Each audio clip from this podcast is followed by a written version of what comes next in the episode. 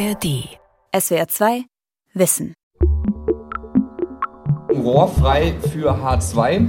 Das ist tatsächlich ein Meilenstein für das Wasserstoffzeitalter in Deutschland. Und ich bin richtig glücklich, heute hier zu stehen, weil es ist in der Tat ein historischer Tag für die Wasserstoffwirtschaft, für den Industriestandort und letztlich auch für die Energiewende.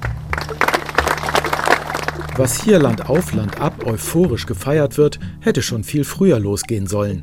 Doch lange wurde in Deutschland über Wasserstoff nur geredet. Erst seit einigen Wochen werden Projekte begonnen, Grundsteine gelegt, Richtfeste gefeiert. Die Wasserstoffwende. Verspätet, teuer, kompliziert von Dirk Asendorf.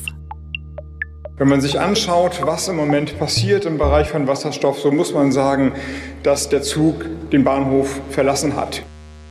Bundeswirtschaftsminister Robert Habeck ist für die Wasserstoffwende zuständig. Als sich der Bundestag im September 2023 damit befasst, herrscht über das Ziel weitgehende Einigkeit, nicht aber über den Weg. Der stellvertretende CDU-Vorsitzende Andreas Jung uns ist da zu viel Ankündigung und zu wenig Konkretes. Es schließt sich das Zeitfenster, da sind Sie, da ist die Regierung gefordert und es geht zu langsam. Doch Tempo ist nötig. Denn Wasserstoff soll eine Hauptrolle in der Energiewende spielen. Chemie- und Stahlindustrie brauchen ihn als Ersatz für fossiles Erdgas und Erdöl. Flugzeuge, Schiffe und Schwerlaster sollen statt mit klimaschädlichem Kerosin oder Diesel mit Wasserstoff angetrieben werden. Im Stromnetz wird er als Zwischenspeicher gebraucht, um in der gefürchteten Dunkelflaute, wenn Windparks und Solaranlagen nichts einspeisen, die Elektrizitätsversorgung zu sichern. Und dann soll die neue Wasserstoffwirtschaft auch noch Deutschlands Exportindustrie ankurbeln. Peter Altmaier, Habecks Vorgänger im Amt des Bundeswirtschaftsministers, hatte es schon vor drei Jahren, im Sommer 2020, bei der Vorstellung der ersten nationalen Wasserstoffstrategie vollmundig versprochen. Wir wollen bei den neuen Wasserstofftechnologien hin zu grünem Wasserstoff weltweit führend sein. Als Ausrüster für die Welt, aber auch als Produzenten. Wir wollen die Nummer eins werden. Die Herausforderung ist gewaltig. Die deutsche Energieversorgung, die bis heute noch zu 80 Prozent auf der Verbrennung von Öl, Erdgas und Kohle beruht, soll bis 2045 komplett auf erneuerbare Energie umgestellt werden. Das ist schon in 22 Jahren. Dafür hat die Ampelkoalition die Ausbauziele für die Wasserstofferzeugung gegenüber Altmaiers Plan noch einmal verdoppelt und die öffentlichen Fördermittel auf weit über 10 Milliarden Euro aufgestockt. Inzwischen startet die Industrie tatsächlich viele kleine Pilotprojekte. Große Investitionen hält sie aber zurück. Kerstin Andreae weiß warum. Als Chefin des Bundesverbands der Energie- und Wasserwirtschaft spricht sie für über 2000 Unternehmen. Es geht darum, dass wir immer noch im Planungs- und Genehmigungsverfahren viel zu bürokratisch, zu kompliziert sind. Da muss deutliche Vereinfachung ran. Das weiß die Bundesregierung auch. Und äh, aus unserer Sicht ist die Investition in die Infrastruktur der entscheidende Schlüssel, dass am Ende auch das Angebot zur Nachfrage kommt. Angebot, Nachfrage, Infrastruktur. Alle drei müssen für den Aufbau der Wasserstoffwirtschaft gleichzeitig entstehen. Denn ohne Angebot keine Nachfrage, ohne Nachfrage kein Angebot. Und ohne ein Leitungsnetz kann der Wasserstoff von den Erzeugern nicht zu den Verbrauchern gelangen. Warum geht das in Deutschland so langsam und in anderen Ländern schneller? Warum kostet es so viele Milliarden? Und letztlich, warum ist die Technik so schrecklich kompliziert? Die Industrie zögert, weil viele dieser Fragen nicht gelöst sind. Die Erzeugung wir befinden uns hier in der Elektrolysehalle. Was machen wir hier? Wir erzeugen hier Wasserstoff. Markus Ohles arbeitet für ThyssenKrupp in Duisburg. Deutschlands größtes Stahlwerk ist einer der größten Energieverbraucher im Land und wird bald den größten Wasserstoffbedarf haben. Noch sind die Hochöfen, Industriebauten und Rohrnetze von Kohlestaub und Ruß geschwärzt. Künftig sollen sie blitzblank aussehen, wie die Halle, in der der erste Elektrolyseur surrt. In diesem Elektrolyseur wird Wasser H2O in seine Bestandteile Sauerstoff O und Wasserstoff H2 gespalten. Dafür ist sehr viel Strom nötig und der soll möglichst billig sein. Wir schauen uns an der Börse den Strompreis für erneuerbare Energien an und je nachdem, wie teuer der ist, fahren wir das Ganze unter Volllast oder wir fahren es wieder runter und schauen, wie häufig kann man das denn eigentlich machen, bis so eine Elektrolyse kaputt geht. Und das, was wir bisher herausgefunden haben, dass Elektrolyseure sehr gut dieser Volatilität folgen können. Ob die Umstellung auf Wasserstoff tatsächlich dem Klimaschutz dient, hängt davon ab, wie er erzeugt wird. Bisher werden über 90 Prozent des in Deutschland verbrauchten Wasserstoffs in einem chemischen Prozess aus Erdgas, Erdöl oder Kohle gewonnen. Weil dabei sehr viel Treibhausgas entsteht, sprechen Fachleute von grauem Wasserstoff. Wird der Wasserstoff dagegen mit Ökostrom in einem Elektrolyseur erzeugt, heißt er grün. Das Gas ist immer das gleiche, die farbliche Zuordnung sagt nur etwas über seine Herstellungsweise aus. Frankreich zum Beispiel setzt auf roten Wasserstoff, der entsteht mit Atomstrom. Norwegen setzt auf blauen Wasserstoff. Der wird zwar wie grauer aus Erdgas gewonnen, das dabei anfallende CO2 entweicht aber nicht in die Atmosphäre, sondern wird in erschöpfte Erdgasfelder unter dem Meeresboden gepresst. Grün, Blau, Rot, Gelb, Weiß, Schwarz, äh, das sind Namen, die machen es natürlich einfach, uns damit umzugehen, mit dem Begriff was anfangen zu können. Tom Smolinka hält wenig von dieser Farbenlehre. Er leitet den Bereich Wasserstofftechnologien am Fraunhofer Institut für Solare Energiesysteme in Freiburg. Letztendlich wird es darauf hinauslaufen, wie viel CO2 wurde emittiert pro Menge hergestellten Wasserstoff. Das trifft wahrscheinlich die Klimaschutzdebatte viel besser. Auf diese Frage gibt es eine eindeutige Antwort. Grün sollte der Wasserstoff sein, erzeugt mit erneuerbarer Energie. Alle anderen Herstellungsarten verursachen deutlich höhere Treibhausgasemissionen und bei rotem Wasserstoff auch noch radioaktiven Abfall. Doch grüner Wasserstoff bleibt vorerst ein knappes Gut. Wir wollen ja bis 2030 nicht nur 10 Gigawatt Elektrolyseure betreiben, wir wollen auch ganz viele andere Ausbauziele erreichen. Und da gibt es sozusagen in den ersten Jahren, solange man die Ausbauziele noch nicht hat, wird es da auch eine Konkurrenz geben zwischen verschiedenen Anwendungen. Also Bedarf an Erneuerbaren ist riesig. Wir müssten eigentlich viel mehr Wind und Strom dazu bauen, als wir das heute tun. Dabei soll schon 2030 sehr viel grüner Wasserstoff zur Verfügung stehen. Es gibt dazu von Industrieverbänden und Forschungseinrichtungen verschiedene Szenarien. Die Bundesregierung plant in ihrer nationalen Wasserstoffstrategie mit rund 110 Terawattstunden pro Jahr. Um diese Menge zu erzeugen, wäre fast der gesamte Strom nötig, den Wind- und Solarparks heute liefern. Erneuerbare Elektrizität soll 2030 aber in allen Bereichen zur Hauptenergiequelle werden für den Antrieb von Maschinen, das Heizen mit Wärmepumpen, den Verkehr mit Elektroautos. Deshalb geht die Bundesregierung davon aus, dass zwei Drittel des Wasserstoffbedarfs durch Importe aus dem Ausland gedeckt werden müssen. Eine solche Abhängigkeit ist nicht neu. Auch bisher müssen zwei Drittel der in Deutschland verbrauchten Energie in Form von Öl, Gas und Kohle importiert werden. Doch es gibt einen wesentlichen Unterschied. Wasserstoff wird deutlich teurer sein als die fossile Energie, an die wir uns über Jahrzehnte gewöhnt haben. Heute kostet der eher Richtung 6, 7, 8 Euro Kilogramm Wasserstoff. Wenn ich das sozusagen mit einer überschaubaren Anlagengröße heutzutage in Deutschland mache, wenn ich neben der Windkraftanlage auch ein PV-Feld habe, dann kriege ich das nochmal um ein, anderthalb Euro runter.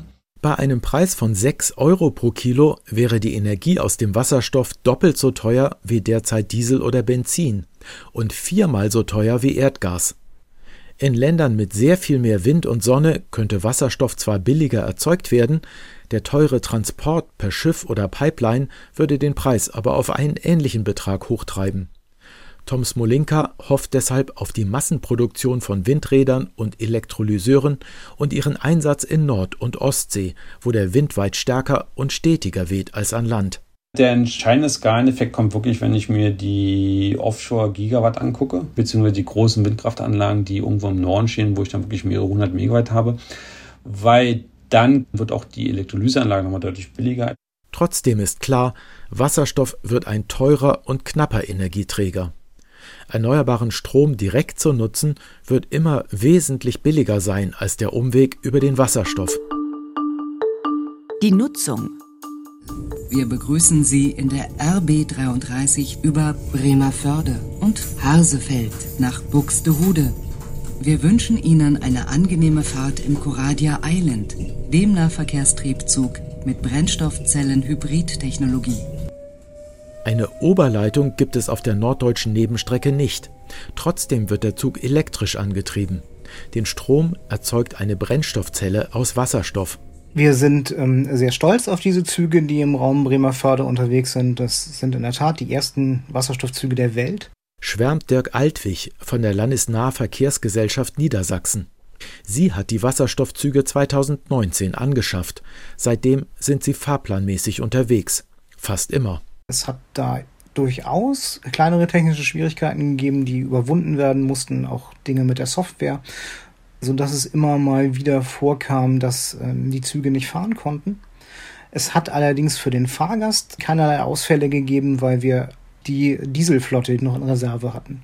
Inzwischen wurden die Dieselzüge anderswo stationiert. Die Wasserstofftechnik funktioniert reibungslos. Trotzdem hat sich die Nahverkehrsgesellschaft dazu entschlossen, künftig auf Elektrozüge mit Batteriespeicher zu setzen. Wir haben die Streckennetze, die noch nicht elektrifiziert sind, überprüft, ähm, welche Züge wir da künftig einsetzen werden. Und wir haben gegenübergestellt äh, Akkuzüge und Wasserstoffzüge. Und dabei hat sich gezeigt, dass Batteriezüge die bessere Lösung, die preiswertere Lösung im Betrieb sind. Das war eine Entscheidung nach Wirtschaftlichkeit. Wir investieren hier schließlich Steuergelder. Was für die schweren Züge gilt, gilt erst recht für die fast 50 Millionen Pkw in Deutschland. Mit Wasserstoff werden sie nicht fahren, auch wenn es die letzten Fans röhrender Verbrennungsmotoren nicht wahrhaben wollen. Selbst große Lkw sind bereits batterieelektrisch unterwegs, sparsam und flüsterleise. Auch in den 20 Millionen deutschen Heizungskellern wird Wasserstoff keine Rolle spielen. Denn in der Industrie ist der Bedarf riesig und die Zahlungskraft ist viel höher als in Privathaushalten. Der Fraunhofer-Forscher Tom Smolinka in den ersten 10, 15 Jahren wäre der geeignete Einsatz in der Petrochemie, die immer noch auf Fossilen beruht, und in der Stahlindustrie. Und dann natürlich die ganzen chemischen Anwendungen, wo man Wasserstoff als Rohstoff oder Zwischenprodukt benutzt. Heute schon verbrauchen Raffinerien und Chemieindustrie jedes Jahr über eineinhalb Millionen Tonnen Wasserstoff, grauen Wasserstoff, dessen Erzeugung 25 Millionen Tonnen CO2 freisetzt, ungefähr so viel wie der gesamte Flugverkehr in und aus Deutschland. Wenn ich hier es schaffe, meinen grauen Wasserstoff mit grünem Wasserstoff zu ersetzen, habe ich schon mal einen unheimlichen Hebel. Weitere 50 Millionen Tonnen Treibhausgas gehen auf das Konto der Stahlindustrie. Wenn sie Wasserstoff statt Kohle einsetzen würde, um das Metall aus dem Erz zu lösen, würde sich der Klimaschaden um 90 Prozent verringern. Allerdings wäre der Wasserstoff deutlich teurer als die Kohle, und auch die Umstellung kostet viel. Die Hochöfen müssen dafür stillgelegt und durch elektrische Schachtöfen ersetzt werden. Insgesamt rechnet die deutsche Stahlindustrie mit einem Investitionsbedarf von 15 Milliarden Euro. ThyssenKrupp hat dafür im Juli 2023 eine Förderzusage über 2 Milliarden von der Bundesregierung bekommen. Eine weitere Milliarde geht an die Salzgitter AG, 850 Millionen an ArcelorMittal. Und auch Saarstahl erwartet bald seinen Förderbescheid. Damit verpflichten sich die größten deutschen Stahlhersteller zum Einstieg in den Umstieg auf Wasserstoff. Auch hier muss Wasserstoff künftig eine wichtige Rolle spielen. In einer Leitwarte bei Hannover wird ein großer Teil des deutschen Stromnetzes gesteuert, mit Hochspannungsleitungen, die von der dänischen bis an die österreichische Grenze reichen. An den Wänden riesige Bildschirme, einer zeigt auf einer Deutschlandkarte alle Leitungen, Kraft- und Umspannwerke mit ihrer aktuellen Auslastung. Die Elektroingenieure an den Computern müssen dafür sorgen, dass dieses Netz zu jedem Zeitpunkt im Gleichgewicht ist. Keine einfache Aufgabe, wenn nicht nur der Verbrauch, sondern auch die Erzeugung stark schwankt. Schließlich wird das deutsche Stromnetz schon heute zur Hälfte von wetterabhängigen Windrädern und Solaranlagen gespeist. Im Jahresdurchschnitt. An einem schönen Sommertag ist es weit mehr. Bei dem Wetter wie heute sehen wir sehr starke Rampen bei der Solareinspeisung. Die kommt morgens rein, geht dann auf sehr, sehr große Werte, mehrere Gigawatt und geht abends wieder raus. Tim Meyer-Jürgens ist Technikchef bei Tenet, dem niederländischen Unternehmen hinter Netz und Leitwarte. Der Ökostrom, der an einem Sommertag im Überfluss zur Verfügung steht, kann an einem Wintertag fast vollständig fehlen. Dann, wenn wir gerade im Winter, wenn es sehr kalt ist, hohe Last, oft Hochdruckwetterlagen haben, die, wo wir dann auch keinen Wind haben und eben keine Sonneneinstrahlung. Für diese Situation müssen wir uns vorbereiten und dafür brauchen wir saisonale Speicher im Netz, eben für diese bekannten Dunkelflaute-Szenarien. Der Strom, der im Sommer zu viel entsteht, lässt sich nicht direkt speichern. Er muss dafür umgewandelt werden. Bisher passiert das in sogenannten Pumpspeicherkraftwerken. Ist reichlich Strom im Netz, pumpen sie Wasser von einem niedrig gelegenen Stausee hinauf in ein höher gelegenes Reservoir. Fehlt Strom im Netz, strömt das Wasser wieder runter und treibt dabei einen Generator an. Doch die bestehenden Pumpspeicherkraftwerke können nur den kurzfristigen Bedarf decken. Als Saisonspeicher sind sie viel zu klein. Und an Neubauten ist im dicht besiedelten Deutschland nicht mehr zu denken. Deshalb soll mit überschüssigem Strom künftig Wasserstoff erzeugt und in großer Menge gespeichert werden. Die Salzkavernen, die heute als Erdgasspeicher genutzt werden, könnten für relativ wenig Geld dafür umgerüstet werden, sagt Dirk Flandrich, der die Forschung zu solchen Umstellungsmaßnahmen beim ostdeutschen Gasnetzbetreiber Gascade leitet. Man braucht dann sicherlich am Speicher eine neue Verdichteanlage. Das, das ist die Investition, die notwendig wird. Wenn Sie es jetzt vergleichen mit mit einem Stromspeicher, batterieartig oder wie auch immer mit heißen Steinen und Dampf und was auch immer, das sind ja viel, viel teurere Konzepte äh, ver verglichen mit einer, einer Salzkaverne. Und man kann ja auch noch weitere Kavernen aussohlen. Also man hat ja geologische Formationen, wo man auch noch Hohlräume schaffen könnte. Der gespeicherte Wasserstoff kann in umgerüsteten Gaskraftwerken, Fachleute sprechen von H2-Ready, wieder Strom erzeugen. Das hat allerdings einen gravierenden Nachteil. Während Pumpspeicherkraftwerke 80 Prozent des eingespeisten Stroms ins Netz zurückliefern, liegt dieser Wirkungsgrad bei der Speicherung mit Wasserstoff nur bei maximal 40 Prozent. Fast zwei Drittel der elektrischen Energie gehen bei den Umwandlungsschritten im Elektrolyseur und im Kraftwerk verloren. Die Verteilung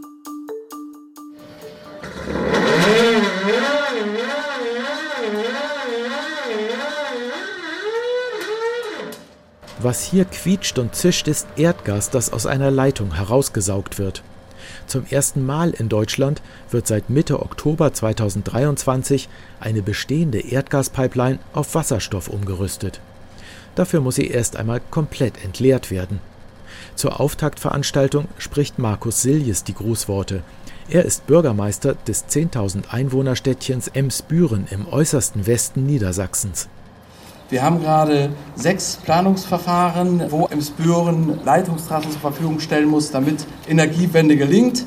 Dem stehen wir auch positiv gegenüber, aber es sind schon auch große Herausforderungen. Dass wir jetzt heute hier eine vorhandene Leitung umwidmen möchten, begrüßen wir ausdrücklich, weil es einfach die Ressourcen, die wir haben, ein Stück weit schont und wir als Kommune nicht noch wieder überlegen müssen, wo kann denn diese Leitung hergehen. Also das ist schon etwas, was für Emsbüren jetzt äh, eine tolle Situation ist, dass wir eine vorhandene Leitung haben und die wir für uns jetzt hier nutzen können. Alles Gute bei der Konkretisierung. Die umgerüstete Pipeline soll schon in zwei Jahren Wasserstoff aus dem windreichen Norden zu ThyssenKrupp und anderen Industrieunternehmen ins Ruhrgebiet bringen. Auf dem Gelände des stillgelegten Atomkraftwerks Lingen baut RWE dafür einen Großelektrolyseur. Weitere Elektrolyseure sind entlang der Nordseeküste geplant. Das werde zu einem Wirtschaftsaufschwung führen, meint Anka Dobslav, Staatssekretärin im niedersächsischen Umweltministerium. Wir haben in Niedersachsen hervorragende Bedingungen, Wasserstoffland äh, zu werden. Also aus unserer Sicht ist es wichtig, die Elektrolyseure dort zu haben, wo wir erneuerbaren Strom im Übermaß haben, denn wir wollen grünen Wasserstoff. Und äh, das haben wir hier im Norden in unseren Küstenregionen. Wir haben hier auch hervorragende Bedingungen, was die Kombination mit Speichern äh, betrifft. Und daher ist es, glaube ich, wichtig, den Wasserstoff da zu erzeugen, wo grüne Energie da ist und ihn dann in den Süden zu transportieren. Bis Anfang der 2030er Jahre soll nach dem Willen der Bundesregierung kreuz und quer durch Deutschland ein über 10.000 Kilometer langes Wasserstoffkernnetz entstehen über die Hälfte davon durch Umwidmung bestehender Erdgaspipelines. Dirk Flandrich kennt die Vorteile. Wenn Sie eine bestehende Leitung haben, die einen Planfeststellungsbeschluss hat, dann wird durch die Umstellung auf Wasserstoff der nicht aufgehoben, sondern der Planfeststellungsbeschluss gilt weiter. So, und das ist natürlich ein Vorteil. Außerdem haben sie den Stahl gekauft, sie haben es eingegraben. Sie haben also die beiden größten Kostenpunkte, äh, Stahlrohre und Tiefbau. Das sind äh, wahrscheinlich 70 Prozent der Gesamtkosten einer Leitung, wenn nicht noch mehr. Äh, die, die haben sie schon im Boden. Oft liegen sogar zwei oder drei Gaspipelines direkt nebeneinander. Jeder einzelne Strang kann zu wesentlich geringeren Kosten zehnmal so viel Energie transportieren wie eine der modernen Hochspannungsstromtrassen, die derzeit zwischen Nord- und Süddeutschland gebaut werden. Eine mögliche Folge? All die Großelektrolyseure werden vorwiegend an der Küste entstehen, dort wo es viel Windstrom gibt. Und damit wird dann auch der begehrte Wasserstoff zuerst in Norddeutschland verfügbar sein. Sie können sich natürlich vorstellen, dass die süddeutschen Bundesländer das gar nicht für so eine tolle Idee halten, weil natürlich Angst haben, dass dann die Industrie abwandert. Zu Recht, muss ich auch dazu sagen. Auch die Ankündigung der Bundesregierung, dass Deutschland zur weltweiten Nummer eins beim Bau all der Großelektrolyseure, Verdichter und Pumpen werden soll, die für das künftige Wasserstoffnetz gebraucht werden, sei noch längst nicht Realität, meint der Fraunhofer-Forscher Tom Smolinka. Die Technologieführerschaft haben wir nicht unangefochten alleine. Also USA als auch Kanada sind da sehr gut. Und wir haben diesen weißen Elefant China. China kann sehr große alkalische Module relativ gut bauen. Aber in Europa haben wir bestimmt die größte Akteurslandschaft im Bereich der Elektrolyse zurzeit und haben aber einfach diesen Vorteil, dass wir ähm, fast die gesamte Wertschöpfungskette auch in Deutschland haben. Zwei Drittel seines Wasserstoffbedarfs wird Deutschland importieren müssen. Ob das Gas dann in den sonnen- und windreichen Ländern zumindest mit deutscher Ausrüstung erzeugt wird, ist offen. Ziemlich sicher ist dagegen, dass die größte Menge nicht in Tankschiffen über deutsche Häfen, sondern per Pipeline ins Land kommen wird. Der Import. Rotterdam. Über eine Strecke von 45 Kilometern erstreckt sich der größte Hafen Europas von der Innenstadt bis zur Mündung der Maas. Vom Schiff aus sind die riesigen Tanks, Kräne, Rohrleitungen, Industrieanlagen und Kraftwerke in Dutzenden Hafenbecken am besten zu sehen. 15 Millionen Container werden hier jedes Jahr umgeschlagen und gewaltige Mengen fossiler Energieträger Erdöl, Erdgas, Kohle. Über den Hafen von Rotterdam laufen rund 30 Prozent aller europäischen Energieimporte. Nur 5 Prozent davon werden hier im Hafen verbraucht. 95 Prozent gehen also weiter an Kunden in Nordwesteuropa. Der Elektroingenieur Randolph Weterings kennt die heutigen Zahlen. Eigentlich ist er bei Port of Rotterdam, dem staatlichen Hafenbetreiber, aber für die Zukunft zuständig. Und die heiße Wasserstoff. Schon 2016 haben wir eine große Untersuchung gestartet, um herauszufinden, wie wir uns als europäisches Wasserstoffdrehkreuz positionieren können. Wir bereiten uns auf 20 Millionen Tonnen im Jahr 2050 vor. 20 Millionen Tonnen, das entspricht der gesamten Importmenge, die in den Szenarien der deutschen Energiewende für das Jahr 2045 eingeplant ist. Eine neue Pipeline soll den Wasserstoff aus Rotterdam direkt ins Ruhrgebiet bringen. Er wird nicht nur grün sein. Schon heute erzeugen wir hier im Hafen eine halbe Million Tonnen Wasserstoff, grauen Wasserstoff. Künftig wollen wir das dabei freigesetzte CO2 auffangen und in leere Erdgasfelder unter der Nordsee pumpen. Aus grauem würde dann blauer Wasserstoff. Port of Rotterdam hat dafür schon eine Lizenz der niederländischen Regierung. Das Treibhausgas soll durch eine existierende Pipeline in die nur 30 Kilometer vom Hafen entfernten Erdgasfelder gepumpt werden. In Deutschland ist das Verpressen von CO2 im Untergrund seit 2012 praktisch verboten. Doch deutsche Firmen sind in Rotterdam beteiligt. Zum Beispiel der Berliner Energieversorger Onyx Power. Er betreibt das größte Kohlekraftwerk im Hafen. Das soll stillgelegt und in eine Produktionsanlage für sehr viel blauen Wasserstoff umgebaut werden. Vor allem kurzfristig brauchen wir beides, blauen und grünen Wasserstoff. Was Onyx und andere planen, das ist ein großartiger Weg für die Übergangsphase. Wenn wir mehr und mehr grünen Wasserstoff in den Markt bekommen, können wir dann den blauen natürlich ersetzen. Auch grüner Wasserstoff soll in Rotterdam erzeugt werden, mit Strom aus nahegelegenen Offshore-Windparks. Shell baut dafür bereits Europas größten Elektrolyseur. Doch Hafenmanager Randolph Weterings weiß, von den 20 Millionen Tonnen, die Rotterdam umschlagen will, müssen 18 Millionen importiert werden, zum Beispiel aus Brasilien. Brasilien hat eines der grünsten Stromnetze der Welt, sagt Hugo Figueiredo. Er ist der Chef des Industriehafens von Pecém im brasilianischen Bundesstaat Ceará im Nordosten des Landes. 80 Prozent ist erneuerbare Energie und im Nordosten, in unserem regionalen Netz, liegen wir sogar über 90 Prozent. Anteilseigner der brasilianischen Hafengesellschaft ist Port of Rotterdam. Schon 2018 haben sich die Holländer 30 Prozent des Unternehmens gesichert. You have a place where you Uh, wir können grünen Wasserstoff zu den weltweit niedrigsten Kosten erzeugen. Und wir haben eine enge Verbindung mit den Niederlanden. So können Deutschland und die anderen Länder der Europäischen Union auf erneuerbare Energien zugreifen, die es heute schon gibt.